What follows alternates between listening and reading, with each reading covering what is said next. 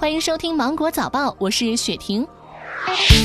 外交部发言人华春莹在外交部例行记者会上介绍，考虑到当前英国疫情形势以及当地中国留学生面临的各种困难，外交部正积极协调民航等部门，将于今天增加临时航班赴英国，为确有困难的海外学子归国提供便利。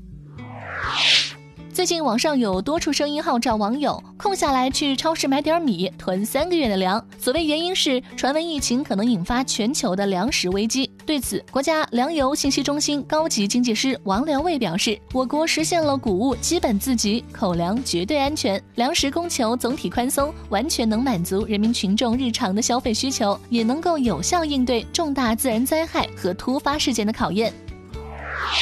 民政部社会事务司副司长范瑜介绍，湖北等九省暂停殡葬服务机构现场祭扫服务，其他地方通过预约限流有序开放了现场祭扫服务。为了巩固疫情的防控成果，民政部大力推广非现场祭扫方式，包括云祭扫、家庭追思、公益性的代祭形式等。各地民政部门正在为做好平安清明的目标而努力。近日，河北省文化和旅游厅印发意见，提出将鼓励推行周末二点五天弹性休假、坐金二点五天微度假品牌，满足环京津周末、小长假微度假市场需求。河北还将加大景区门票减免力度。河北鼓励 A 级景区对抗疫一线工作者免票，对随行家属实行半价优惠，对企业、学校等开展的团建研学活动给予优惠。北京市人民政府副秘书长陈贝表示，鉴于北京疫情防控仍然面临严峻复杂的局面，因此北京各方面的防控措施一点儿也不能松懈，必须从严从实落实各方面要求。清明期间如有出京旅行返回以后的情况，相关人员仍必须落实居家隔离十四天的相关要求。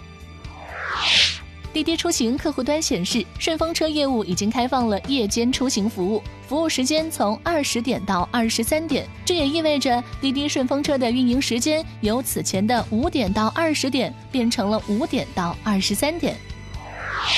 美国近日举行了一场无接触格斗比赛，两名斗士表情凶狠，向对方发起攻击。不过，他们必须保持一点八米的距离。当不小心发生身体接触时，裁判会终止比赛，随后用卷尺测量两人间的距离。当选手拿起椅子要砸向对方时，又被裁判制止了，原因是在用椅子砸之前，必须要先给椅子消毒。